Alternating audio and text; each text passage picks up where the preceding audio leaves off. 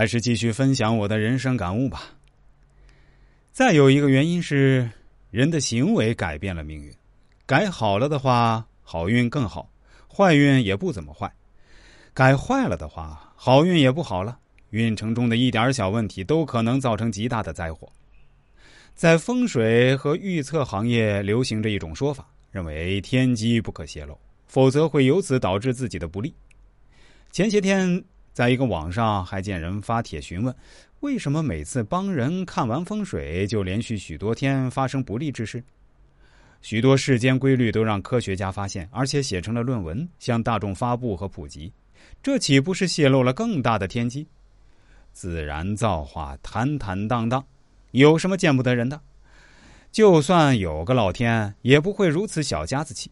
一个坟头，一个家庭居室的小小摆设，对于天地而言算个什么？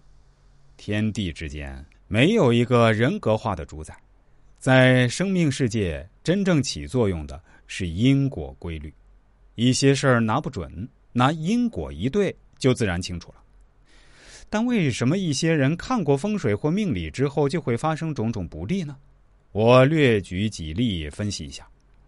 第一，比如算命，两口子本来过得恩恩爱爱、甜甜蜜蜜，你说他们要离婚，给人心里添个堵，对以后的生活留下一个长久的阴影。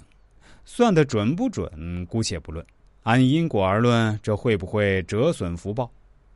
第二，说别人克夫克妻、克父克母等，造成他们生活的重大困扰、精神痛苦，甚至导致种种家庭悲剧的，按因果而论，这种平白无故的加之于别人的伤害，会不会反弹到自己身上？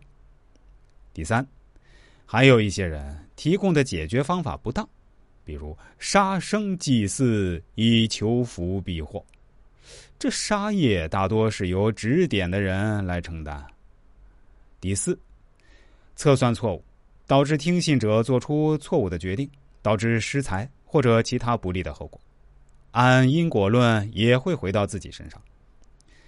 第五，在风水行业，有些人为了求财，采用一些不当的手段，比如先想方设法恐吓事主，在狮子大开口索要钱财。或以此理由推销一些没有任何作用的高价风水物品，这就是变相的欺诈了。这会导致什么果报，就无需多言了。